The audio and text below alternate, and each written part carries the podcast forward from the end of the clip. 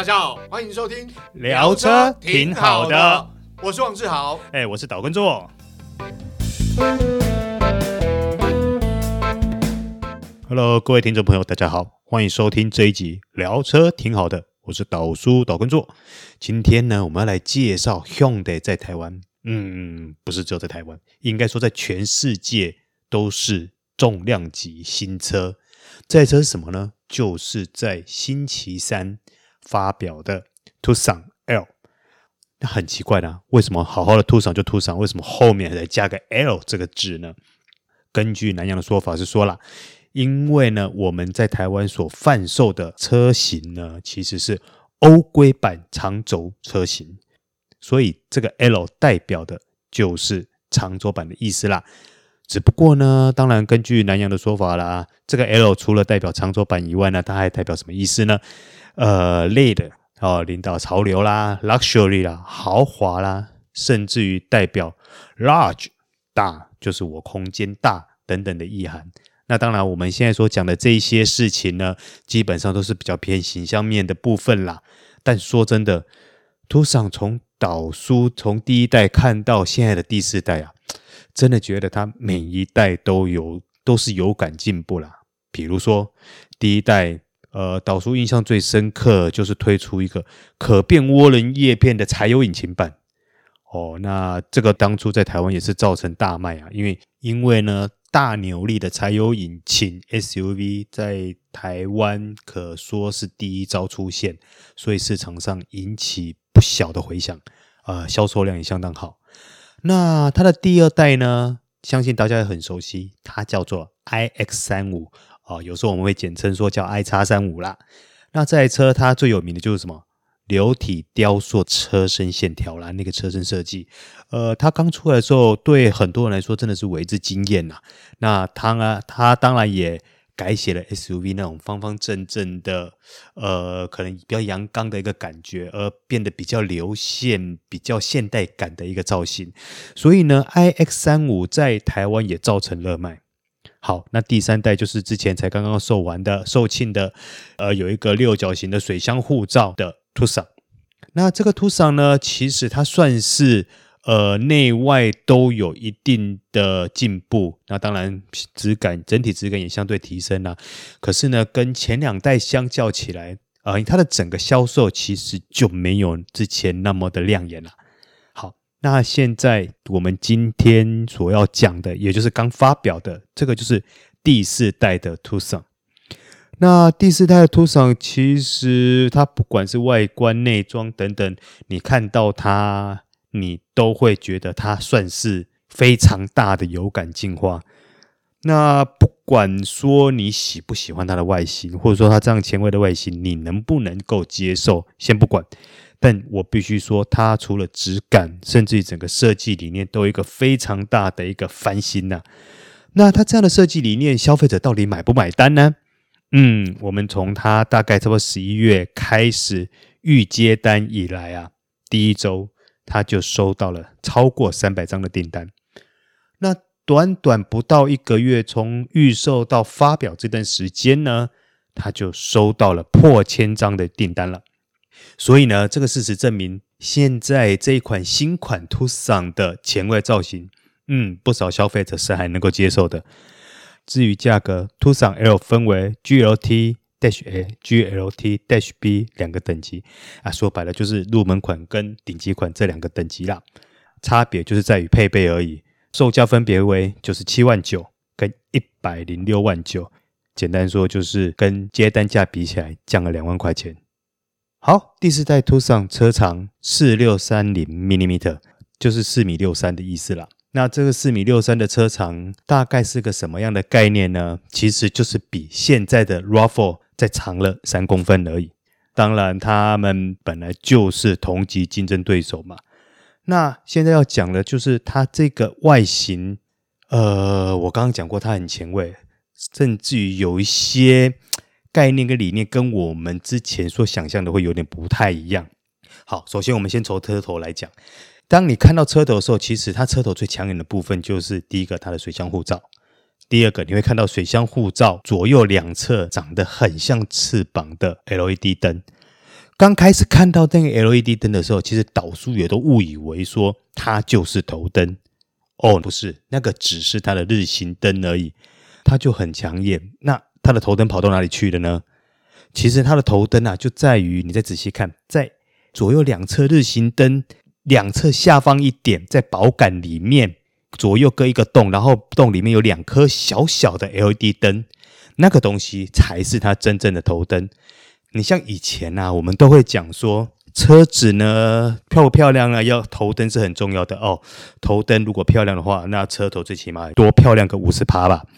可是现在以 Tucson L 这种设计概念的话，头灯基本上算是配角了。车头真正的视觉焦点反而会落在它的水箱护罩跟日行灯上面。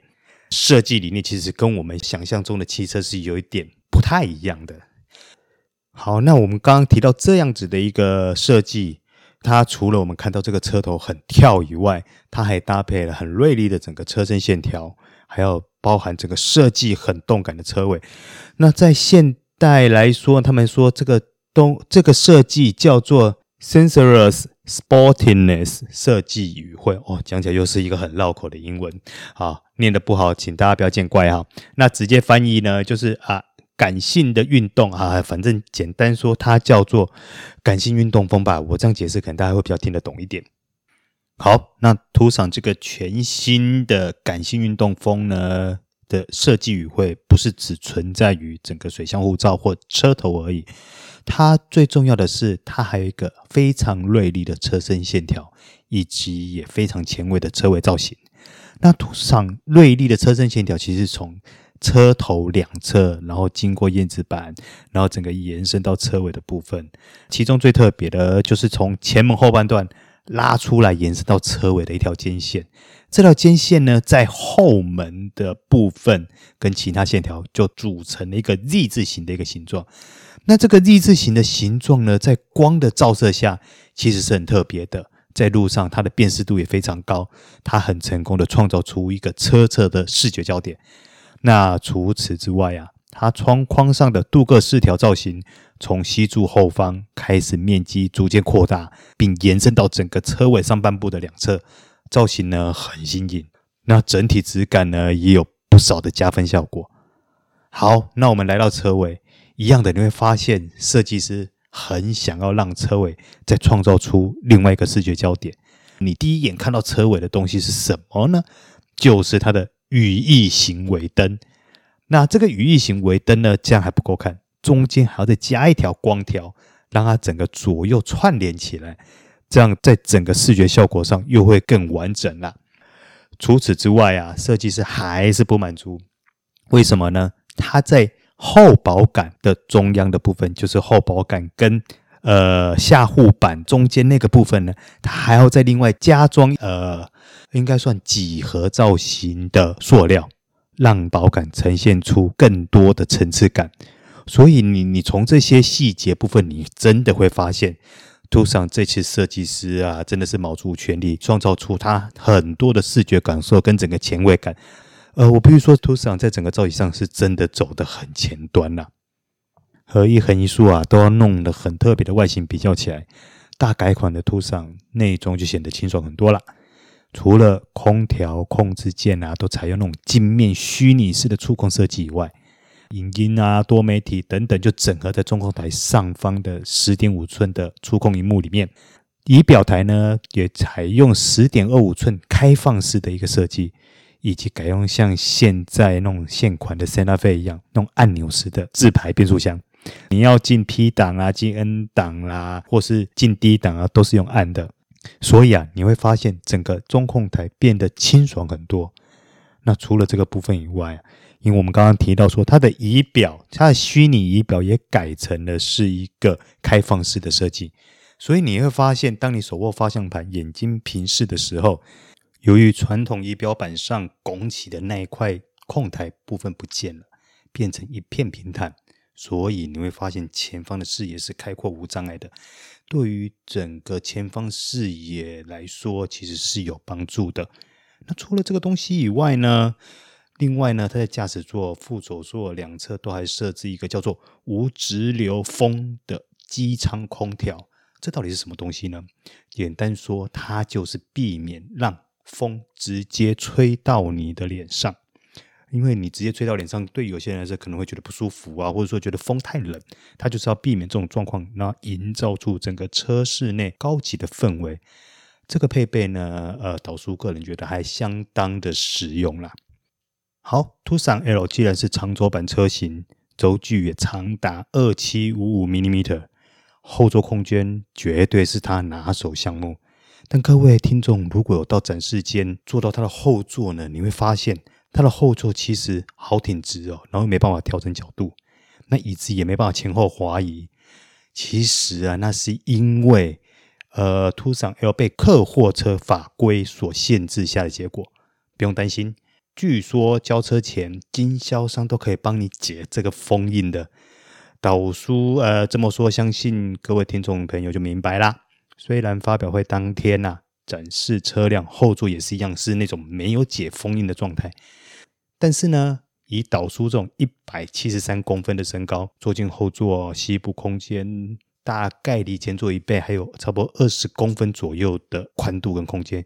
所以啊，Tucson L 在后座膝部表现其实还算蛮厉害的。在舒适配备方面，大改款的 Tucson 表现上基本上跟竞争对手并没有相差太多，比如说倒车显影啊，呃，触控荧幕、Keyless 十八寸铝圈、电子手刹车、Auto Hold、后座出风口、前后座各两个 USB 插孔等等，这些也都列为图上的标准配备。不过呢，Tucson 在 GLT-B 车型，也就是顶级款啊，标配同级唯一的全景式天窗。Qi 无线充电座、智慧型电动尾门、驾驶座十项电调座椅、一线电子防眩后视镜，这几项配备是入门款所没有的。上述念的这些配备，价差九万元，划不划算？导叔个人觉得啊，光是全景天窗跟电动尾门就还蛮值得的。大改款 Tucson L 搭载 SmartStream 1.6涡轮增压缸内直喷引擎，具有全球首创的 CVVD 连续可变气门持续系统、ITMS 整合式热能管理系统等科技，最大马力可达一百八十匹，并在一千五百转的时候就可以输出最大的二十七公斤米扭力。那它搭载的是一具。二代的七速 DCT 双离合器自手排变速箱系统，换挡效率更加提升。在讲完变速箱后，我们来看一下 Tucson 的油耗表现。市区呢，每公升可以跑十二点二四公里；高速呢，每公升十七点六公里，平均油耗每公升十五点二公里，能源效率二级。在这边提供给各位听众朋友做个参考。好，在主动安全的部分呢。新款 Tucson 应该算是满配吧，尤其大家最近最注重的一些主动式安全，它几乎都有了。然后不管是它的入门款或是它的顶级款，都达到 Level Two 的等级。除此之外呢，它还进阶配备 FCA JX 对向来车路口刹车辅助。这项配备呢，简单说就是当车辆在十字路口打左转方向灯的时候，如果系统发现对向来车，你有可能会跟它发生碰撞，那系统呢就会先以图像还有声音警告你、警示你，叫你要赶快刹车。但是如果你没有理它的话呢，它就会自动帮你刹车，降低你跟对向来车碰撞的一个风险。那另外呢，它还标配 BCA 盲区碰撞避免辅助、RCCA 后方交通防撞辅助、SEW 安全下车警示和 LVDA 前车驶离警示。算是相当有诚意啦，那我念起来也感觉有点绕口。好，以上就是导叔针对 Hyundai Tucson 所做的详细介绍，希望你会喜欢。我们下次见，拜拜。